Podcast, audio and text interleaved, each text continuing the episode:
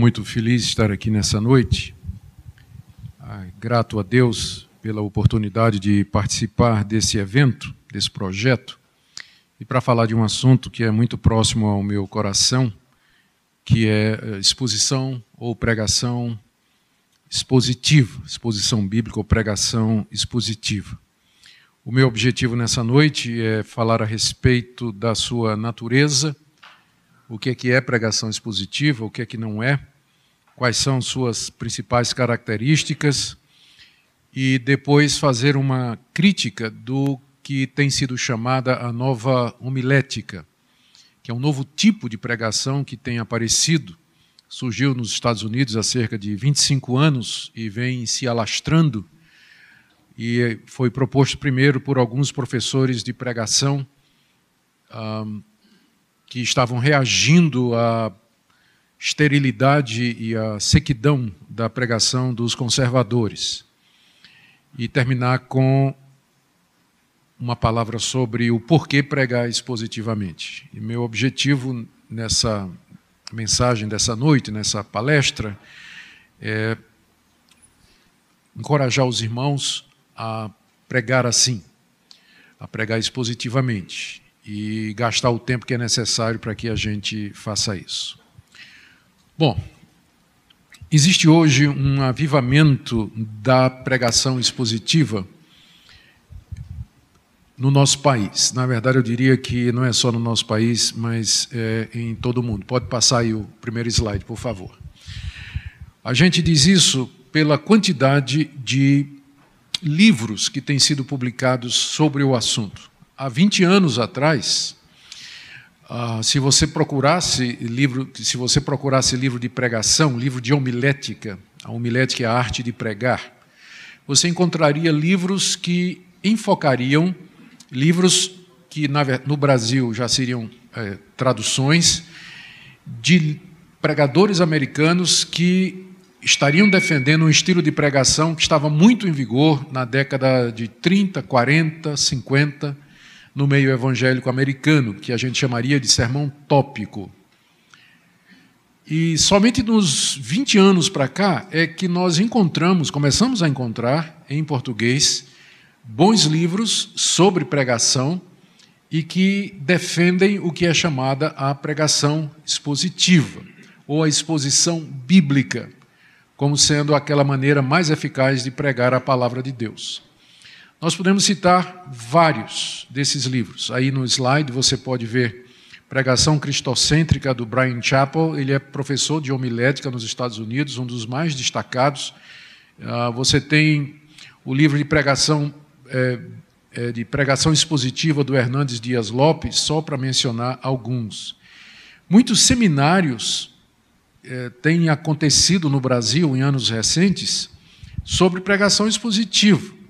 Por exemplo, em 2013 teve, nós uh, tivemos aqui no, na, na Fiel, na conferência da Fiel, o Steve Lawson, que veio falar, é um pregador americano, muito conhecido também, muito bíblico, que veio falar exatamente sobre esse assunto. E o próprio fato de que nós estamos num evento que está tratando sobre esse assunto e que é um evento promovido por uma instituição que se dedica à divulgação e disseminação da pregação expositiva. Gente, isso não tinha 20 anos passados. Quando eu fiz seminário, na década de 80, o meu professor de homilética era um homem muito bom, era um homem temente a Deus, mas ele me ensinou o famoso sermãozinho presbiteriano. Era que ele ensinava a geração, gerações de alunos, não é? E você faz uma introdução onde você conta uma piada, ou conta uma história, ou traz uma ilustração para poder chamar a atenção dos ouvintes. Depois você diz, apresenta seu texto, e você tem que ter três pontos baseados no texto. Você tem que ter três pontos. Três é bom, é a marca do presbiteriano. Dizem que do batista é quatro, mas o presbiteriano era três. E você terminava com uma conclusão, uma aplicação ou um resumo do que foi dito. Então, foi isso que eu aprendi no seminário, e não só eu, mas gerações de pastores presbiterianos da minha época aprenderam também nos outros seminários da igreja presbiteriana. Eu desconfio que não era muito diferente nas demais denominações históricas. A gente era. A pregação era muito mais voltada para você ter no domingo uma mensagem de natureza devocional, raramente doutrinária, quase nunca expositiva, em que você trouxesse alento, conforto, desafiasse o povo, tratasse de alguma questão prática, mas quase que não havia pregação expositiva. Como eu disse, isso é alguma coisa que vem acontecendo no nosso país e eu creio que isso acompanha o interesse que vem crescendo também no nosso país por uma teologia mais sólida, por um conteúdo mais definido dentro do meio evangélico. Parece que depois de décadas, os evangélicos estão começando a ficar cansados de do experiencialismo, de uma vida cristã ou de cultos ou de eventos em que o foco é a experiência e muito pouco da palavra de Deus. E esse cansaço, né, porque as experiências elas chegam no momento que ah, você não tem mais experiência para contar ou para viver, né, elas, elas esgotam, né, elas, elas acabam, com, não, não, não leva muito tempo para isso. E isso aconteceu e vem acontecendo, pelo menos eu creio, em grandes setores do meio evangélico. E graças a Deus por isso porque o povo então está, o povo de Deus está querendo um retorno à palavra de Deus, até porque a gente não aguenta mais ver gente aí se passando por pastor e dizendo abobrinha no púlpito. Né? Então, há realmente um desejo do povo da palavra de Deus. Então, eu creio que essa, esse, essa busca ou esse interesse na pregação expositiva, ela, ele acompanha esse movimento que nós é, vemos na, no meio evangélico. Mas vamos então definir o que é pregação expositiva. Próximo slide, por favor. Aqui eu queria citar a definição de Ray Stedman. Ray Stedman já está aposentado. Ele é um dos pioneiros da pregação expositiva no meio americano. Algum, vários livros dele foram traduzidos para o português. E ele se tornou conhecido pelos seminários sobre pregação expositiva que ele fazia nos Estados Unidos. Eu creio que eu não, eu acho que ele esteve no Brasil uma ou duas vezes para falar a respeito desse assunto.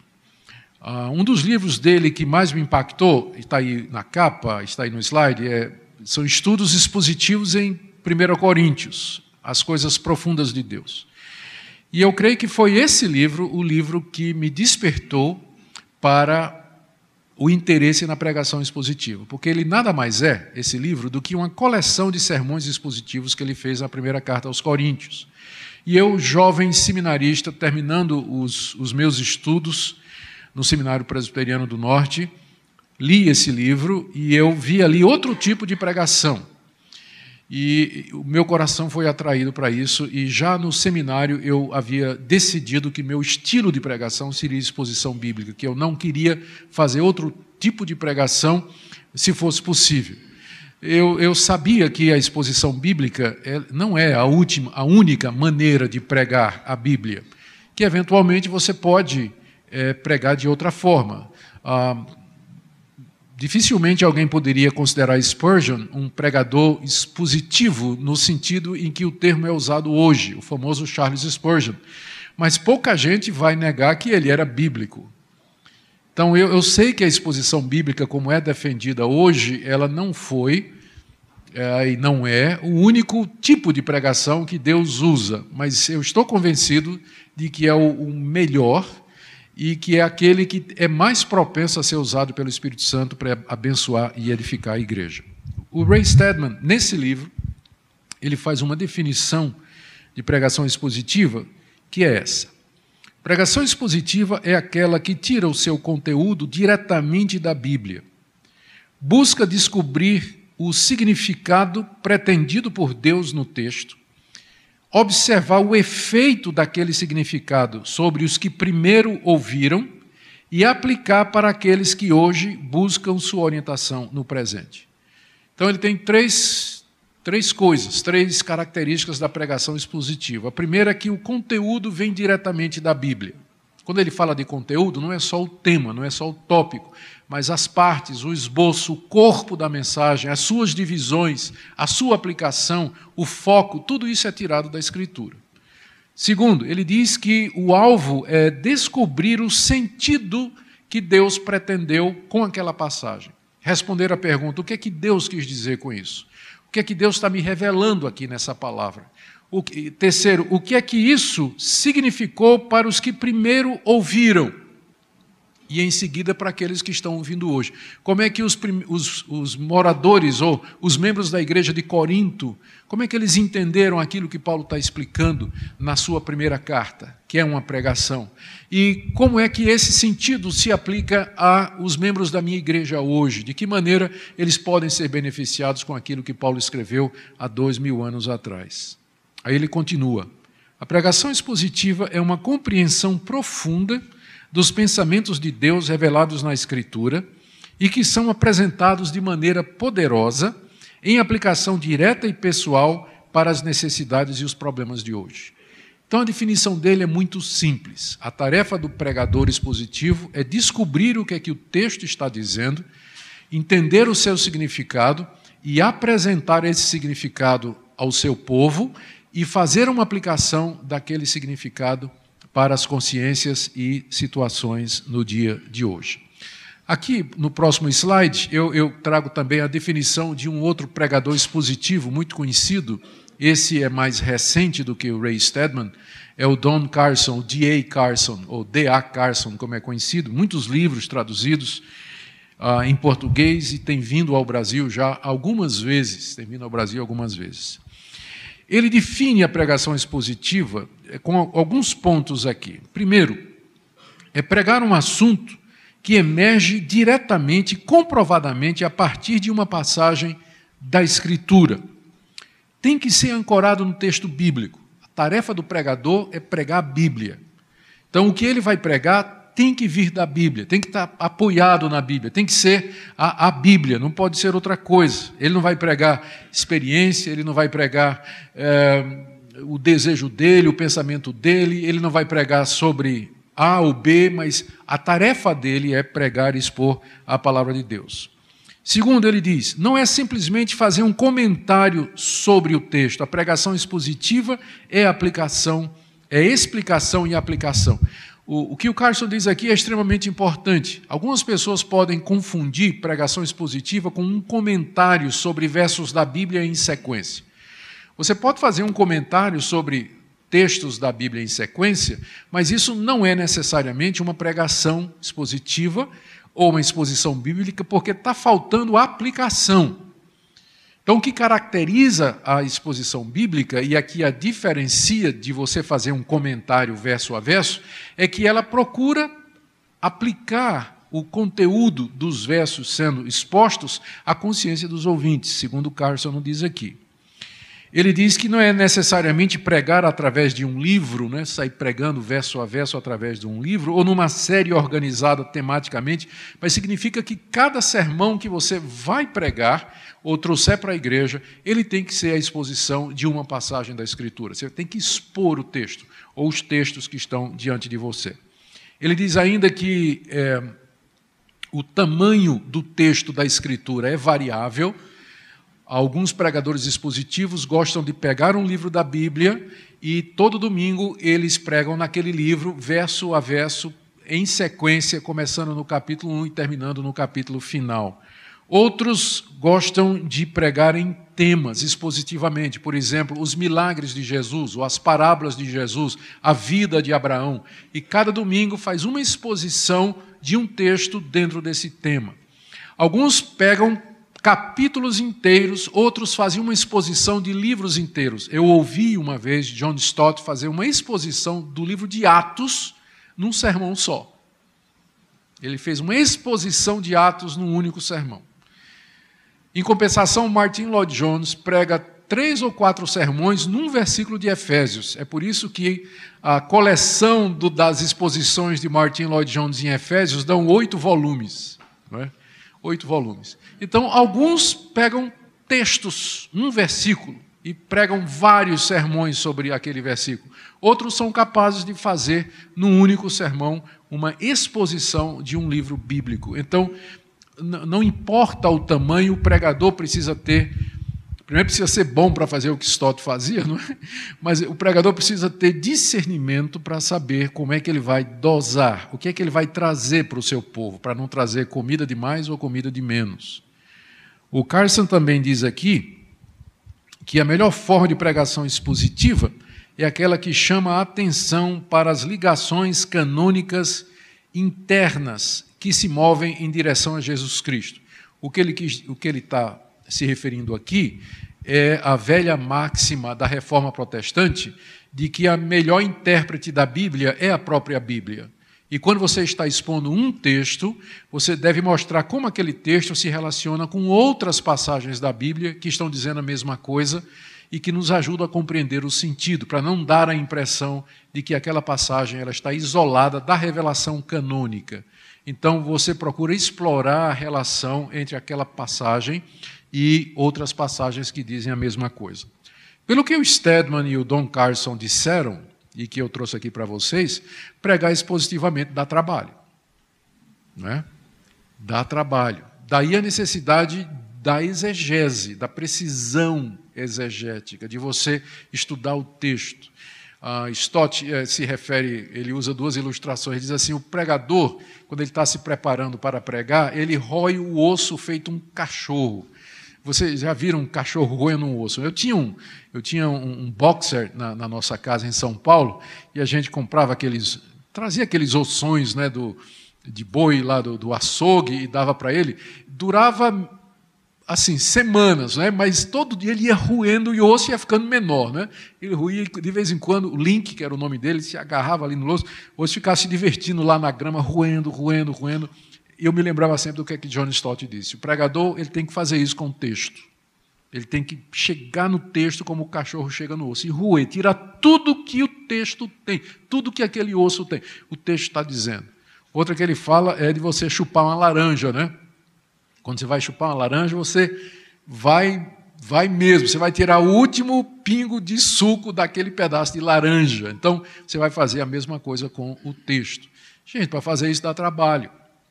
E o Stott contou uma história, eu sei que ele estava, não sei se ele, era verdade. Ele disse que tinha um pregador é, na, numa igreja e o povo estava muito, não estava gostando dos sermões dele. E o conselho foi então conversar com ele e ele disse, perguntou se ele preparava os sermões.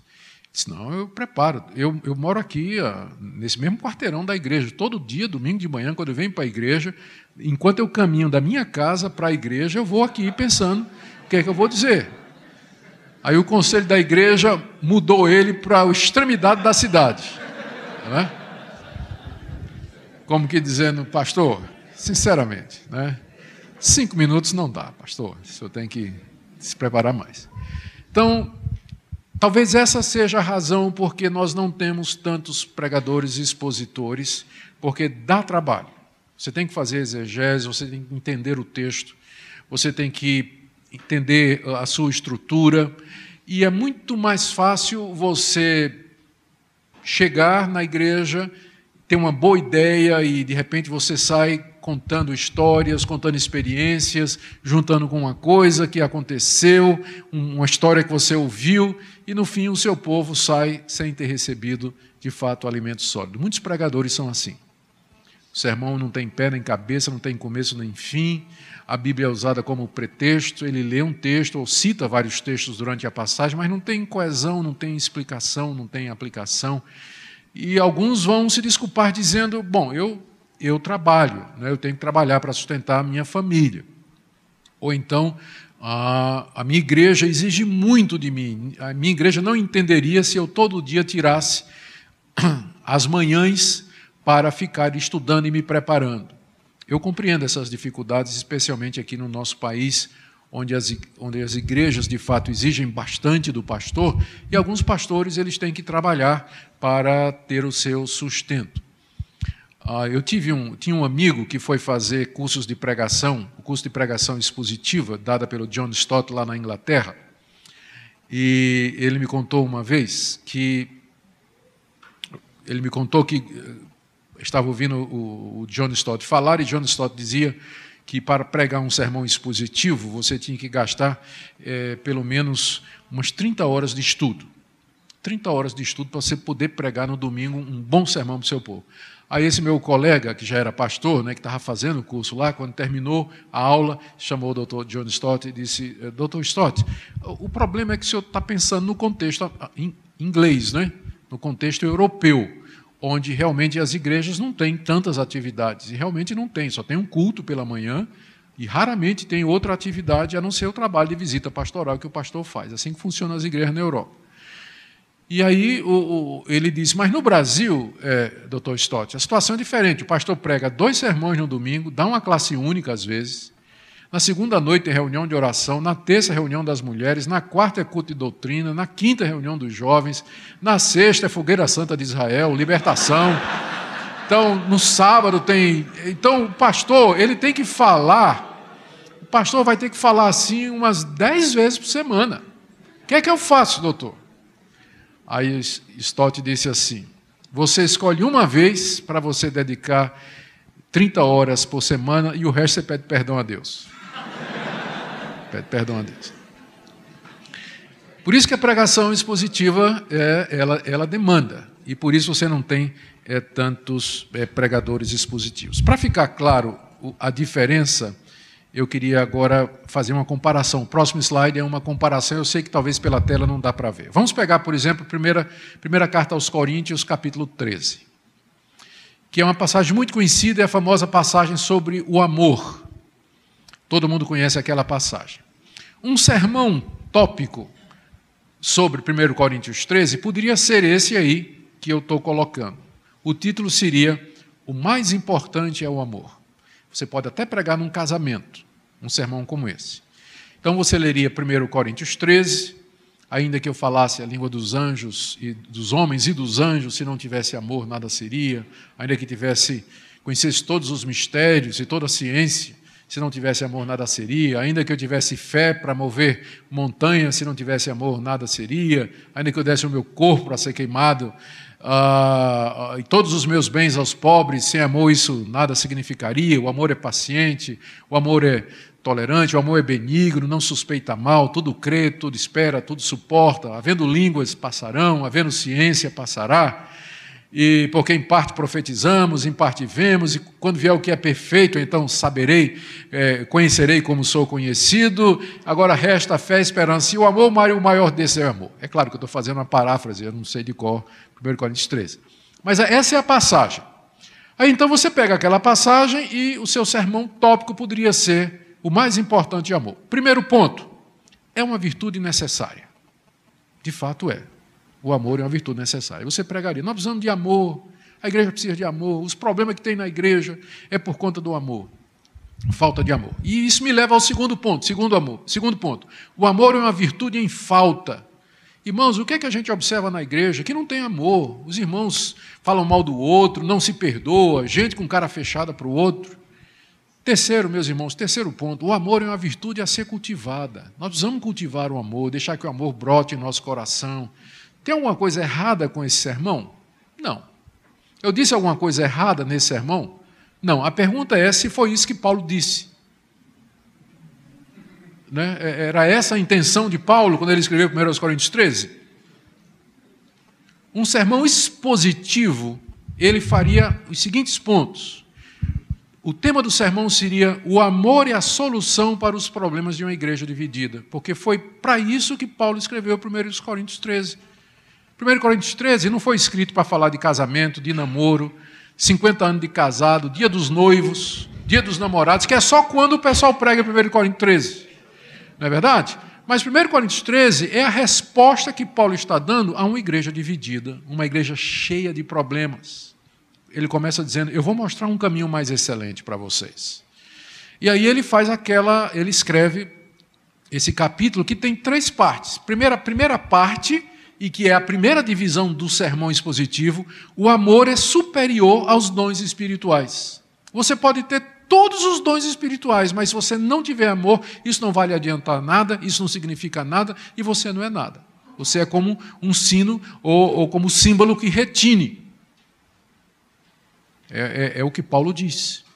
Então, esse é o primeiro ponto. E se você está fazendo uma exposição, e esse é o seu primeiro ponto, então, o que você faria nesse primeiro ponto? Você falaria para os irmãos, você vai, você vai dizer para os irmãos na igreja que vivem mu muito em busca de dom espiritual e acha que o dom espiritual é a maior expressão de espiritualidade, você vai dizer para ele, para ele mudar de opinião, porque Paulo está dizendo outra coisa. Você pode, por exemplo, dizer que Dom espiritual ou manifestação espiritual não significa necessariamente que a pessoa é espiritual. Porque Paulo diz que é possível alguém falar em línguas, ter profecia, alguém ter o dom da fé e não ter amor. É possível. Paulo não está dizendo aqui?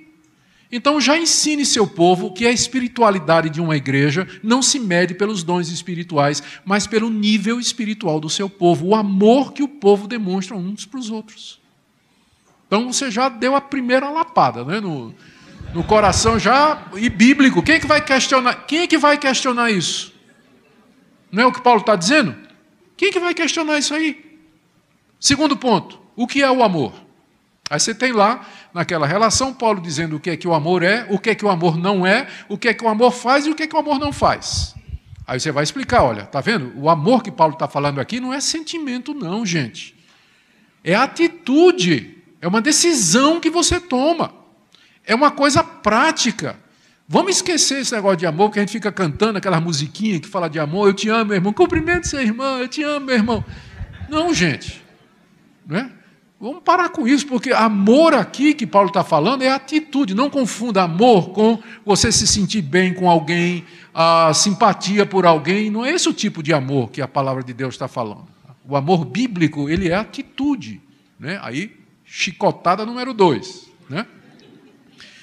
Três, o amor dura para sempre. É o que Paulo fala do verso 8 a 13. Ele diz que as línguas cessarão, a ciência passará, mas o amor permanece para sempre. Ele até diz, ele termina dizendo que agora permanece a fé, a esperança e o amor, mas o maior desses três é o amor. Por quê? É porque quando o Senhor Jesus vier, ele que é o perfeito, né? quando ele vier, então eu não vou precisar mais de fé, porque fé é a certeza de coisas que não se veem. Não vou precisar de esperança, porque esperança é você esperar alguma coisa. Quando aquela coisa chega, você não precisa mais de esperança. Mas o amor vai continuar eternidade afora. Então, se a igreja quer focar em alguma coisa, se a igreja precisa de um alvo, o alvo é o amor, porque o amor permanece para sempre. Tudo mais vai passar, tudo mais é secundário. É? E aí você faz a aplicação. A aplicação do texto, você pode dizer, quero falar aqui para os irmãos que é, tem problema com outro aqui. Quem tem problema com outro aqui? Levanta a mão, assim, vem para cá, pedir perdão aqui na frente. É terceira, terceira chicotada, né? Não é isso? Eu acho que vocês fazem isso na igreja de vocês. Na igreja presbiteriana é heresia fazer isso, né? Mas. Mas às vezes eu gostaria que fosse diferente. Bom, eu estou brincando, às vezes pode fazer sim. Mas uh, vocês estão entendendo o que eu estou dizendo. Você faz a aplicação para o povo. Já, aí você mostra, gente, olha como é que essa passagem se aplica à sua vida. Você que está buscando avivamento, orando por avivamento, você que quer ser cheio do Espírito Santo, a pergunta é: você está querendo, você sabe o que é que você está pedindo a Deus? Eu quero saber se você ama a sua mulher eu não quero saber em quantas línguas você fala. Você ama sua mulher? Eu não quero saber quantos mortos você ressuscitou. Você ama seu marido, querida irmã? Respeita seu marido, como a Bíblia manda? Você, jovem que está buscando avivamento, respeita seus pais? É isso que a Bíblia diz? Então você começa a trazer a palavra de Deus na consciência das pessoas. É isso que é pregação expositiva. Em vez de você fazer um sermão bonitinho, é uma virtude, em falta, mas não tem pegada. Você está falando para o povo, está dizendo coisa para o povo, mas você tem que fazer o texto bíblico morder, beliscar, ferir, entrar no coração, incomodar, e a pregação expositiva faz isso. Quando você expõe o texto e aplica na consciência das pessoas. Nós temos, o próximo slide é apenas ilustrativo, nós temos pregadores é, modernos né, que são conhecidos. O, primeiro lado esquerdo aí, em cima, é o famoso John MacArthur. Ele tem várias, muitas exposições bíblicas publicadas. No meio aí tem o Don Carson, já falei dele. À direita, o Mark Dever. Ah, embaixo, o Hernandes Dias Lopes. E o mais conhecido de todos, sem dúvida, esse aí que está com os dez dedos assim, é o John Piper. Né? Todos eles têm muito material publicado, são expositores cujos textos são vendidos e consumidos aí por pessoas ávidas por mais conhecimento bíblico e eu, de fato, recomendo todos eles de coração. Brasileiros nós temos também vários, ainda ontem teve aqui o Renato Vargens, que é também um querido irmão que nós recomendamos sim e que, de fato, ama a palavra de Deus e quer pregá-la. Deixe-me então, já passando para próximo slide, deixe-me falar de alguns pressupostos da pregação expositiva. Pregação expositiva não é um método, não é um método. Porque um método, ele, ele define um procedimento regular que alguém faz para abordar um certo problema, uma certa situação. Um método é isso. Mas a pregação expositiva, ela, ela é, não existe um método para ela. Porque o que vai determinar o formato do sermão, a quantidade de pontos do sermão, a, a abordagem que você vai fazer ao texto é o texto. Então, quando você prega no Evangelho, nos Evangelhos, você está pregando nos Evangelhos, Mateus, Marcos, Lucas e João, o, o, o, sermão expositivo tem um formato. Quando você vai pregar nas cartas de Paulo, ele tem outro formato. Quando você vai pregar no, no, no livro de, de, Quando você vai pregar no Apocalipse, é, é outro formato. Então é muito difícil você falar num método. As pessoas perguntam: qual é o método que o senhor usa para preparar sermões? Eu não, não, não tenho um método para preparar, preparar sermões expositivos, porque é uma atitude consiste em você crer em uma série de pressupostos sobre a Bíblia e você se aproximar dela com essa atitude. Então, os pressupostos, ou seja, o que é que eu tenho de crer para eu poder pregar expositivamente? Primeiro, inspiração da Bíblia. Que a Bíblia é a inspirada palavra de Deus. Que Deus me fala através desse livro. E que se eu quero ouvir a voz de Deus, eu vou ler a Bíblia. E se eu quiser ouvir a voz de Deus audivelmente, eu vou ler a Bíblia em voz alta. Certo? É assim que eu vou ouvir a palavra de Deus. É assim que eu vou ouvir Deus falando. Porque ele é a palavra inspirada de Deus. Não é palavra só humana. É claro que a Bíblia tem um lado humano. Ela foi escrita por pessoas como vocês e como eu, inseridas numa cultura que falavam uma língua, que tinham um conhecimento limitado, mas pela ação do Espírito Santo, pelo poder do Espírito Santo, aquelas pessoas, no que escreveram, escreveram somente a verdade escreveram o que Deus queria que elas escrevessem, de tal maneira que a Bíblia, sim, é um livro escrito por pessoas, mas é a própria palavra de Deus. Se você não crer na Bíblia como a palavra de Deus, você não pode ser um pregador expositivo. Porque você precisa ter essa atitude de reverência para com a palavra de Deus, essa consciência de que você foi chamado para expor as próprias palavras de Deus. Isso tem que mudar a sua atitude e a maneira como você prega. Segundo, você tem que estar convencido da divina autoridade da Bíblia, que ela é a única regra de fé e de prática. Ela é o juiz máximo em toda controvérsia, ela que cala toda a boca, ela que encerra a contenda. Se ela falou, tudo mais se cala. Se, é, você tem que crer nisso, que você está expondo a autoridade final, a referência última, o norte para a vida da igreja, aquilo ao que os crentes têm que se submeter e você primeiro do que eles, para dar o exemplo. Você se submete a essa palavra, você acata essa palavra e assim você ensina as pessoas. Você tem que crer na autoridade da Bíblia, ela é a autoridade final na sua vida. Se ela está dizendo isso, é isso que você vai pregar. Se ela está se calando aqui, você vai se calar também. Se ela ensina aquilo, é aquilo que você vai ensinar, porque a autoridade vem dela e não de você. Infelizmente, nós temos hoje modelos de liderança na igreja em que a autoridade está centrada na pessoa do, do líder. do, do, daquele que é a pessoa principal nesse ministério ou na igreja. Então, isso é um, isso é um erro muito grande, porque todo líder, todo pregador de verdade, todo homem de Deus, ele sabe que a autoridade está na palavra de Deus e não no seu ofício, não no seu título, não na sua posição e não na sua função. Terceira coisa, você tem que crer na inerrância e infalibilidade da Escritura. Porque a exposição bíblica é você desvendar o sentido do texto e trazer aquele sentido para o coração das pessoas. E você dizer às pessoas que elas têm que viver e andar de acordo com o que está sendo dito. Mas se você duvida que esse livro está dizendo a verdade, como é que você vai expô-lo? Não é? Como é que você vai ensiná-lo? A gente ensina o que a gente acredita.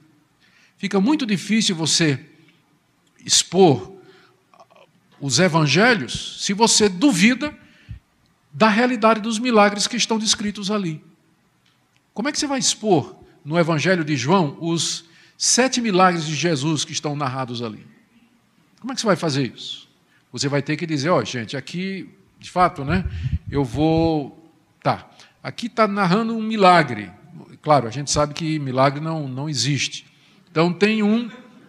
Então isso aqui deve ser um, um mito, não é que os discípulos que João, ah, ele queria dizer alguma coisa. E o que é que João queria dizer? João queria ilustrar que Jesus é o pão da vida. Por isso ele criou aquela história de que ele multiplicou pães. Ele nunca fez isso, na verdade. Mas ele inventou aquela história da multiplicação de pães, porque ele queria ensinar sobre o, a ceia. E é sobre isso que eu vou falar, a ceia do Senhor, quando o texto não está falando da ceia do Senhor. Né? Então, é, fica difícil, entende? Fica difícil você pregar expositivamente se você não acredita na Bíblia, no que ela diz, no que ela afirma. Então, você vai ter que pregar outro tipo de, de sermão. Quarto lugar, você tem que crer na coesão interna da Bíblia.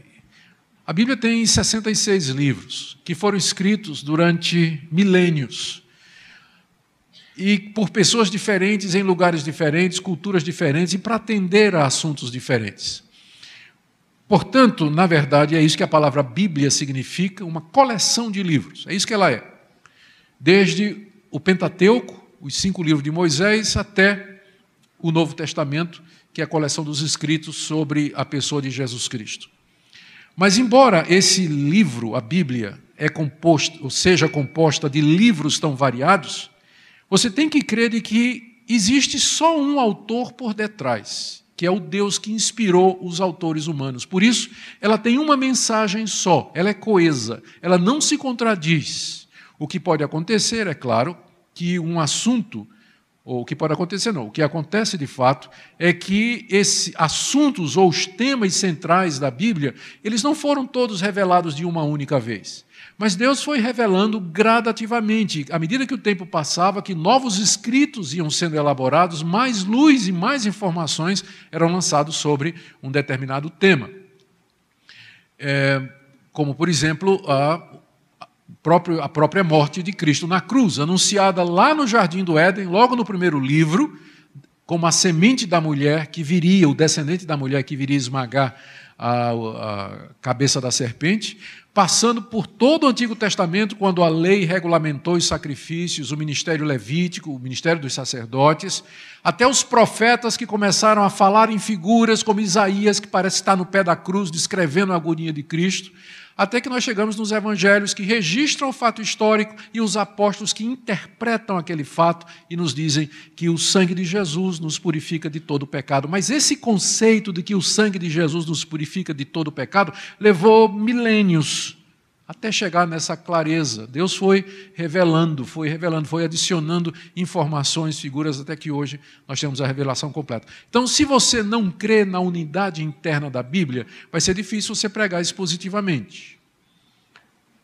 Porque uma das coisas da pregação expositiva é você mostrar, como eu citei naquela declaração de Carson, a coerência interna, as ligações internas canônicas que existem naquele texto que você está lendo com outros textos escritos por outros autores, formando uma única mensagem.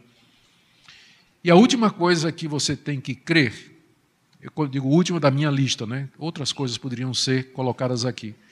Mas é, um pressuposto que é essencial é que você creia na relevância da Bíblia para hoje.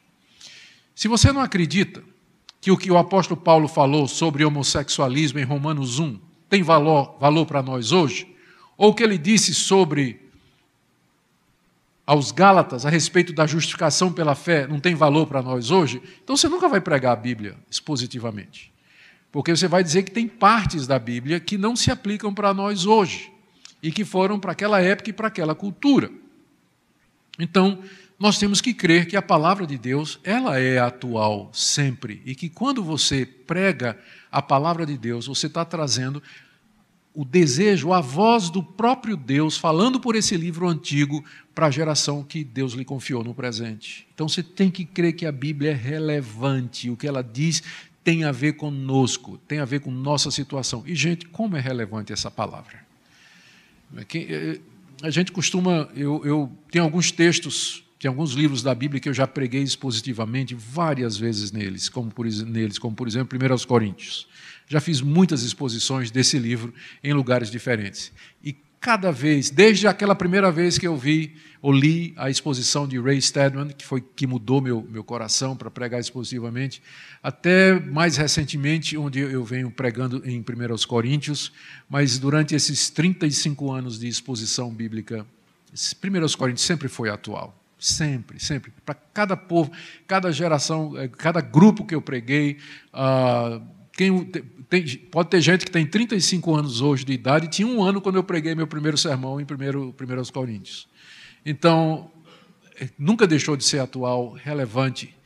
Há um frescor na Bíblia que se renova cada vez que nós a expomos. Porque a razão é porque ela é a palavra de Deus. Então, você tem que crer nisso aqui. Senão você vai se limitar a ficar contando história, procurando experiência, e o pior é quando você não tem nada disso, aí você se torna agente de pregador. É, tem pastor que prega uma vez por mês na igreja dele, e nas outras é pregador de fora. Porque ele não. Entende? Ele não tem consistência, ele não tem o que dar para a igreja. E daí ele fica tapando a sua deficiência, o buraco no púlpito, convidando o A, convidando o B, em vez de ficar expondo. Eu não estou dizendo que ele não pode convidar, senão nem estaria aqui, né? mas, é... mas eu estou dizendo, eu dizendo que a tarefa do pastor é alimentar o seu povo, e alimentar o seu povo com a palavra de Deus. E ele tem que fazer isso de, de maneira constante. Gente, então eu, eu diria, resumindo o que eu disse até agora, eu não creio que a pregação expositiva é o único método de se pregar a Bíblia, mas eu creio que ele é o melhor. É o melhor método. No final eu vou dizer por quê, mas eu creio que ele é o melhor método. A pregação expositiva não é um método. Eu estou dizendo que é um método porque todo mundo diz, mas na verdade ela não é um método. Mas a pregação bíblica ou a exposição bíblica é uma atitude que você tem para com a Bíblia, de respeitá-la como palavra de Deus, autorizada, infalível, inerrante, relevante, e sua tarefa é tomar aquele texto, entender o seu significado e fazer com que esse significado faça sentido para aquele povo que Deus lhe confiou. E desafiar o seu povo a viver de acordo com o que a Bíblia está ensinando. Então, é isso que é pregação expositiva. É assim que ela deve ser feita. Bom, recentemente, para que vocês, talvez para ficar mais claro por a necessidade da pregação expositiva e da exegese acurada, porque tudo que eu estou dizendo aqui está pressupondo de que é, você vai ter que conhecer o texto, você vai ter que ralar, vai ter que ler comentários, vai ter que mergulhar no texto, vai ter que pensar, refletir, meditar, comparar texto com texto, isso de fato dá trabalho, mas o final, sem dúvida, é, vale, vale a pena. Mas em contraste com a pregação expositiva, tem surgido nos últimos anos também uma alternativa é, chamada de nova homilética. Pode passar aí. A palavra homilética, já, já, já explicamos, ela designa uma disciplina, ou uma ciência, ou uma arte de preparar sermões. É? é? a arte de preparar sermões. Em 1971, Fred Craddock, que era um, um professor de homilética, ele escreveu um livro Como Alguém que tem Autoridade. onde ele procura redefinir o conceito de pregação. Ele estava reagindo, ele, ele dizia, ele estava dizendo mais ou menos o seguinte: a pregação é, nos dias de hoje, ela, ela tem que mudar. A igreja tem que abandonar o método tradicional de pregação por um outro que seja adaptado às mudanças introduzidas pela pós-modernidade. É necessário que o pregador não dependa mais de estudos bíblicos e teológicos, mas ele recorra às teorias de retórica e de hermenêutica, que sejam mais voltados para a experiência. Ele diz assim: olha, ele, ele argumenta assim, isso já na década de 70, naquela época, né, dizia. O povo hoje aprende mais, é, a televisão estava no auge, né? a televisão estava surgindo. É, o povo hoje aprende mais pelo que vê. A, a mente hoje, naquela época já era assim, quanto mais hoje, a mente das pessoas hoje é mais midiática, é formada por imagens. Um, a ideia de você ficar à frente de uma igreja, num púlpito mais alto do que a cabeça das pessoas, e só você está falando da ideia de autoritarismo. E desde a época, desde a década de 60, que começou a revolução contra a questão da autoridade. A gente sabe disso, né? O movimento hippie e tudo mais eh, era, representou no mundo um início de um movimento que até hoje perdura, que questiona toda e qualquer autoridade ou autoritarismo. Né? Diz, com que direito o pastor está lá na frente porque só ele está certo? Porque só a interpretação dele está certa? Por que é que todos nós estamos sentados, virado para frente, ele está lá em cima, virado para nós, e dizendo coisas e querendo nos convencer e argumentando logicamente, e no final dizendo que é isso que a gente tem que fazer, isso é autoritarismo. Isso não existe mais hoje. Hoje as coisas são democráticas, as pessoas conversam. Hoje se fala de diálogo. As pessoas aprendem por imagem. Então a igreja tem que. Por que a igreja se tornou irrelevante? Porque o mundo mudou e a igreja continua na mesma toada de pregação, mesmo jeito de pregar. Então tem que ter uma mudança, a igreja tem que se adaptar à nova realidade. Aí eles apelam para as. esse movimento, é claro, ele estava acompanhando uma mudança que teve na filosofia e também é, nas, é, na, especialmente na filosofia da linguagem. E aqui aparece nome como Gadamer, Fuchs, é, Habermas, é, são nomes que talvez não façam sentido para vocês, mas era, era o pessoal que trabalhava na área da teoria da linguagem e dizia que Antes deles, se dizia que um texto, o sentido de um texto é determinado pela intenção do autor. O que é que Paulo quis dizer aqui? Então, essa era a chave para você entender 1 Coríntios 13. Como é que eu entendo 1 Coríntios 13? Resposta: procura saber qual era a intenção de Paulo. O que é que Paulo quis dizer? Mas esse pessoal dizia: não, Paulo morreu. Como é que eu vou saber o que é que Paulo. A intenção de Paulo. Qual era a intenção de Paulo? O texto está vivo por ele mesmo. O texto fala por ele. A gente não precisa da intenção de Paulo. O que vai definir o sentido é a sua experiência. Quando você se encontra com o texto, ele vai fazer sentido para você. Então, o sentido não está no texto e nem no autor, mas o sentido está no leitor. O leitor é que determina o sentido. É, então, essa foi chamada nova hermenêutica, que aí gerou a nova homilética. E aí, quem pegou essa ideia disse assim: de fato, a gente não pode mais chegar lá e chegar na igreja e usar essa forma antiquada de pregação. Nós temos que avaliar, a, nós temos que repetir a experiência dos primeiros leitores. E, além do mais, eles, eles argumentavam assim: como é que Deus se revelou para nós? Deus se revelou não através de proposições. A proposição é uma declaração dogmática, é uma frase é, que define conteúdo. Mas como é que Deus se revelou? Deus se revelou através de histórias, através de parábolas, através de eventos, através de contos, através de poesia. Por que, que eu tenho que pregar isso assim? Por que, que um sermão tem que ser assim? Se Deus me falou através dessa maneira. Por que, que tem que ser? É? Então, eles começaram a questionar isso tudo que eu acabei de dizer para vocês. Não é? esse tipo de abordagem ao texto, que eu, eles, começaram a dizer isso aí não funciona mais hoje. Ah, E agora, né, isso aqui foi o Fred Craddock, 1971. Então, hoje, não é, com a chegada das mídias sociais, a exploração da imagem, hoje é tudo muito rápido a comunicação, né?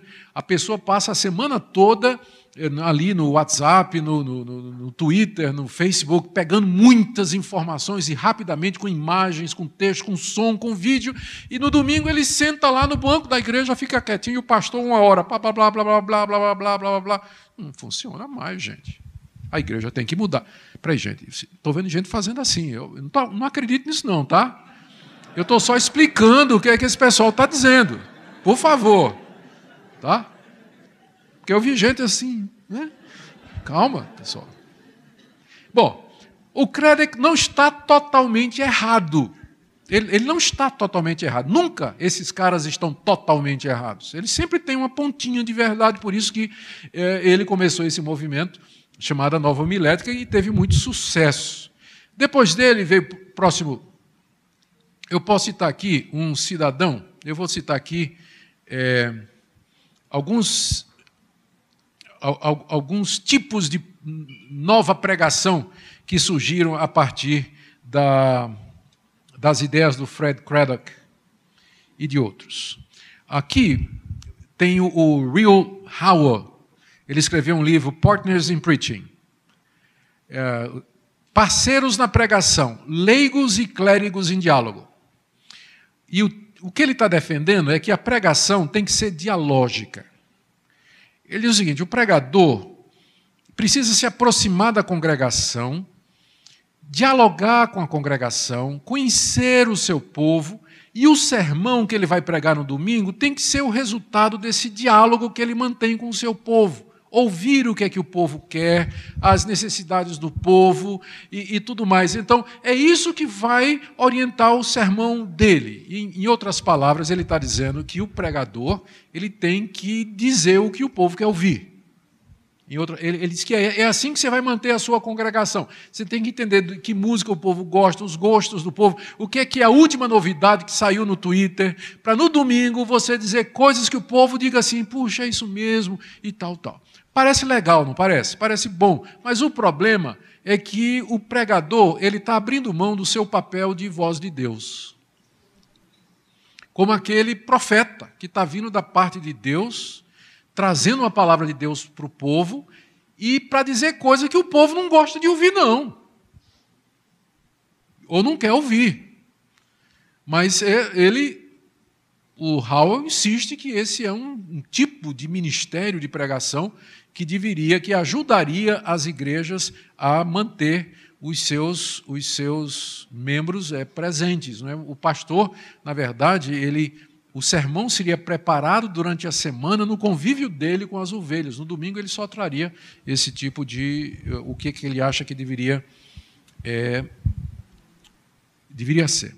Pode passar o próximo. Aqui um outro exemplo, estou dando exemplos né, de, de nova homilética. Aqui você tem o Charles Rice, ele escreveu, o livro dele é Preaching the Story, pregando a história. Ele defende o seguinte, que a tarefa do pregador é recontar as histórias da Bíblia, como por exemplo a do filho pródigo. Ele chega e, e ele transforma o pregador, na verdade, num ator. E ele é mais o livro dele tem foi, é, é também da década de 70, e é mais ou menos aí, já tinha antes, mas ele trouxe muita base para a questão da encenação e do teatro como maneira de sermão. Porque a ideia dele é o seguinte: como é que Jesus ensinou que Deus nos ama? Contando uma história. Que história foi essa? A, a parábola do, do filho pródigo. Foi assim que Jesus ensinou. Jesus não ensinou assim do tipo, Deus nos ama, primeiro ponto, ele ama o pecador, segundo, ele ama o que se arrepende, terceiro, ele não ama o filho mais velho que é fariseu. Não foi assim que Jesus ensinou. Como é que ele ensinou? Ele ensinou contando uma história. Então, eu tenho que fazer a mesma coisa. A minha tarefa como pregador é vir ao púlpito e contar uma história, ensinar o povo usando o método de Jesus, contar uma parábola. E aí você pode encenar do tipo assim: Aí ele, ele explica, né? Dizendo assim que o pastor ele tem que ser capaz de chegar e dizer assim, assumir a figura do filho pródigo e dizer: Papai, eu vou embora.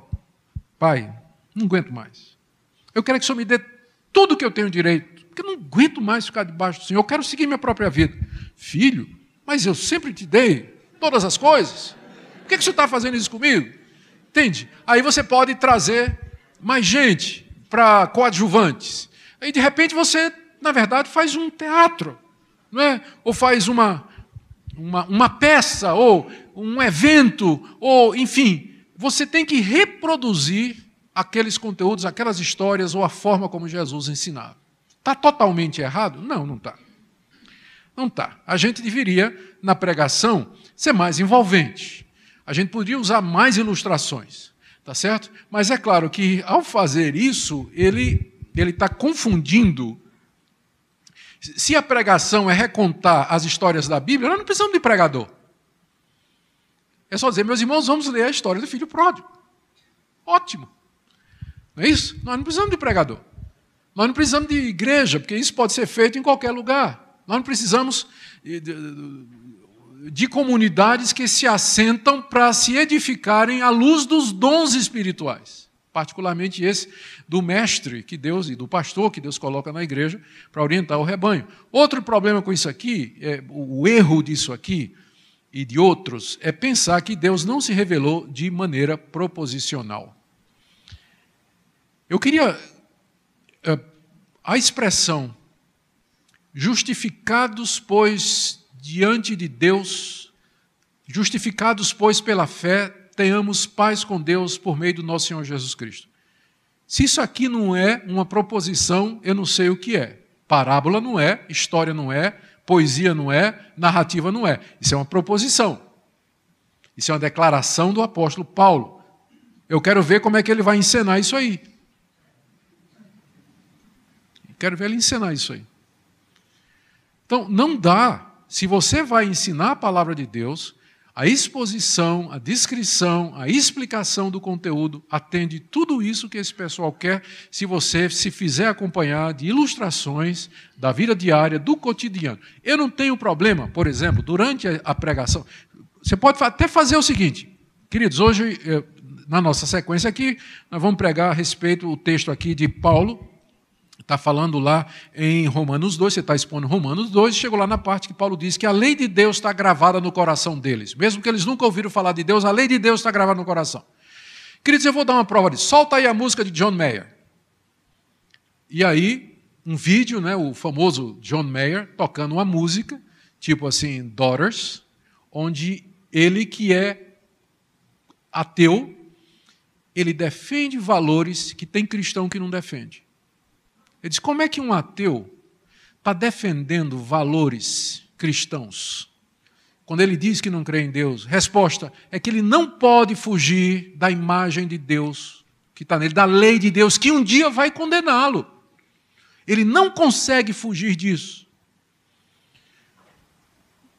Eu não teria problema em ter a letra do John Mayer publicada para que a igreja entendesse o que eu estou dizendo. Eu, eu gosto, eu posso usar recursos audiovisuais. Eu não tocaria uma música de Caetano Veloso como parte para inspirar o pessoal, né? como tem igreja que vai ao ponto de, durante o culto, vamos tocar aqui uma música de Caetano Veloso, uma música de Chico Buarque, né? para a gente assim se inspirar e tal. Isso aí, isso aí não. Mas para trazer uma ilustração, por que não? Eu, não? eu não vejo dificuldade com isso. Se Deus nos deu esses recursos, podem ser utilizados, se bem utilizados, eles podem ser utilizados. Eu raramente utilizo, eu prefiro, eu, eu gosto daquele ditado árabe que diz assim: que o bom pregador é aquele que transforma ouvido em olho. Então, se eu conseguir transformar o ouvido de vocês em olho, eu não vou precisar desse tipo de ajuda, né? Mas é, é difícil, né? Mas é que você explica de tal maneira que o pessoal vê o que você está dizendo. Se você precisar de ajuda, pode ajudar. Então, a pregação narrativa que é o tipo de pregação definida pelo, pelo Rice, ela, ela é limitada e reducionista. E eu não creio que ela atende a nossa missão de pregar toda a palavra de Deus. Agora tem um aqui, que é a última que eu vou mostrar, é de uma falecida feminista chamada Lucy Atkinson Rose. Ela o título do livro dela, que foi um bafafá, é Sharing the Word, compartilhando a palavra.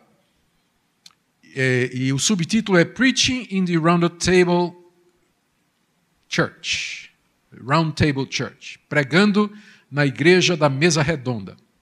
O que ela diz é o seguinte: o sermão deve ser preparado. Ele, ele, ela diz que o sermão deve ser preparado não pelo pastor, mas por uma equipe que inclua membros da congregação. Porque não é justo. Por que, que só o pastor prepara o sermão?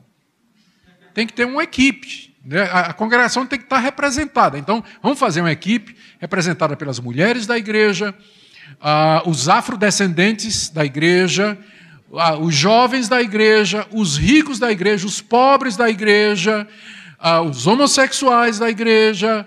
É, sim, é isso mesmo. Então, tem um comitê representativo da igreja e o pastor tem que sentar com eles durante a semana e preparar o sermão juntos, para que quando o pastor for pregar no domingo, ele é a voz da igreja. Porque foi tudo preparado junto, né? Parece bonito. Mas é, Deus não me chamou para ser a voz da igreja, Deus me chamou para ser a voz dele. É a igreja que tem que ouvir o que é que Deus tem, tem a dizer ah, quando ele levanta alguém para ser um pregador. Então o pastor não pode fazer afirmações, declarações, mas ele pode fazer perguntas, ele pode provocar o povo. Né? Inclusive, ela defende nesse livro que as igrejas deviam mudar configurações como essa aqui em vez de colocar assim bancos que as pessoas sentam olhando para frente, deveria ser, na verdade, uma mesa redonda, circular, para dar ideia de diálogo, que as pessoas estão conversando e falando uma com as outras, porque a impressão que dá esse formato aqui é que eu estou falando e vocês escutando. Então, se for uma mesa redonda, dá a ideia do diálogo, da participação e tudo mais. Mais uma vez, isso é o tipo de atitude que impressiona o mundo moderno porque as pessoas gostam disso hoje. Todo mundo fala de diálogo, de participação, fazer as coisas juntos, mas a igreja é diferente. A igreja, ela de fato, ela tem elementos que a tornam uma instituição aqui desse mundo, mas ela é principalmente o reino de Deus, ou a expressão do reino de Deus aqui nesse mundo. E ela não seguia exatamente pelos valores das culturas e das sociedades, mas por outros valores que estão na palavra de Deus. Meu último ponto agora Pode passar esse aí da homilética clássica, nova homilética, avaliação da nova homilética, para o último ponto, onde você tem exatamente aí o John MacArthur. Então, por que pregar expositivamente? Eu vou aqui citar o John MacArthur. Primeiro, porque é um mandato divino. O que é que Paulo disse a Timóteo? Prega a palavra. Prega a palavra. Então, esse é o mandato que Deus nos deu aos pregadores, líderes, pastores, quem Deus levantou para pregar, presbíteros. Então, essa é a missão. Eu tenho que pregar a palavra. E o método, ou a abordagem, ou o estilo que mais se aproxima disso é, de fato, a pregação expositiva. Segunda razão para você pregar expositivamente, porque torna a Bíblia conhecida do povo e deixa o povo familiarizado com ela, se você pregar na Bíblia expositivamente, todo domingo você está expondo a palavra de Deus, você está ensinando o seu povo como ler a Bíblia. Como ler a Bíblia. Certo? Você vai mostrando para eles a, a, a, coerência. Você prega um capítulo domingo, no outro você prega o capítulo seguinte, você vai mostrando a continuidade, como há uma coesão, há um argumento na palavra de Deus. É claro que para fazer isso você vai ter que estudar bastante. Não é? Precisão exegética. Você vai ter que ser preciso, você vai ter que saber o que, é que você está dizendo. Mas, no fim, a vantagem é que o seu povo vai conhecer a Bíblia. Um pastor que não expõe a Bíblia, o que é que vai acontecer? O povo dele não sabe ler a Bíblia. Não sabe. Não, não conhece a Bíblia.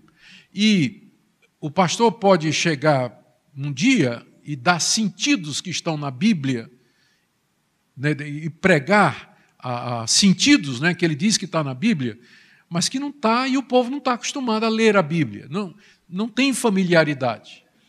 Mas um povo que está acostumado a escutar a Bíblia, ele se torna mais crítico. Isso é bom, porque mantém o pastor no trilho, mantém o pastor no caminho. Terceira razão que você, pela qual você deve pregar expositivamente é porque a pregação expositiva deixa claro que a autoridade é da Bíblia e não do pregador. A autoridade é da Bíblia e não do pregador. Um, porque você está trazendo a palavra de Deus como base da sua argumentação. Vocês têm que fazer isso porque a palavra de Deus diz isso. Ela diz isso e eu acabei de demonstrar. Acabei de demonstrar porque eu passei a semana estudando, fazendo exegese, me dedicando. E é isso que ela está dizendo. E é isso que nós vamos fazer. É isso que vocês têm que fazer. E por último, confronta o relativismo e a moralidade da nossa cultura com a mensagem autoritativa acerca de verdades absolutas. Gente, nós vivemos numa cultura que é totalmente relativista hoje. A pregação expositiva, ela vem com autoridade, vem com a autoridade da palavra de Deus, e ela afirma verdades absolutas, ela afirma que existe o certo e que existe o errado, e convoca o povo fala às consciências para que tomem uma posição ao lado do que é certo, ao lado daquilo que Deus revelou e que está nesse livro que nós recebemos como palavra dele.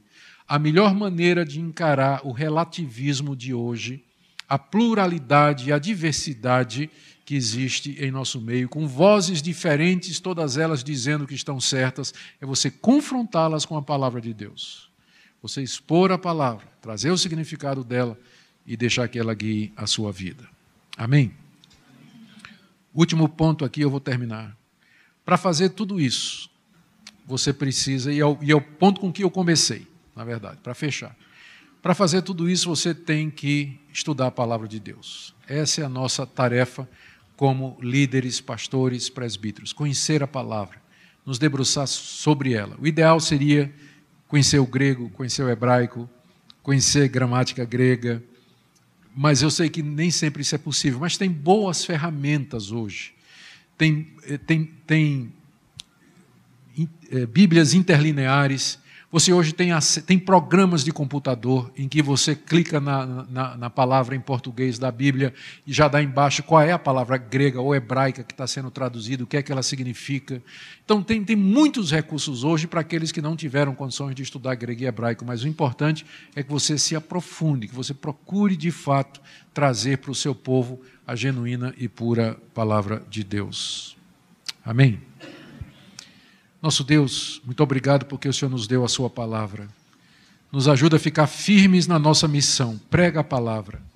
Dá-nos graça de estudarmos a Tua palavra, meditarmos nela, nos aprofundarmos nela, para que possamos trazer alimento sólido para o nosso povo. Ajuda teus servos que aqui estão e que gostariam de ser mais eficazes, eficientes na pregação expositiva, mas carecem de tempo às vezes até de recurso para comprar bons livros, programas de computador. Supre as necessidades, ó Deus, para que nós tenhamos pessoas preparadas nos púlpitos das nossas igrejas. Obrigado por esse tempo juntos, em nome de Jesus. Amém.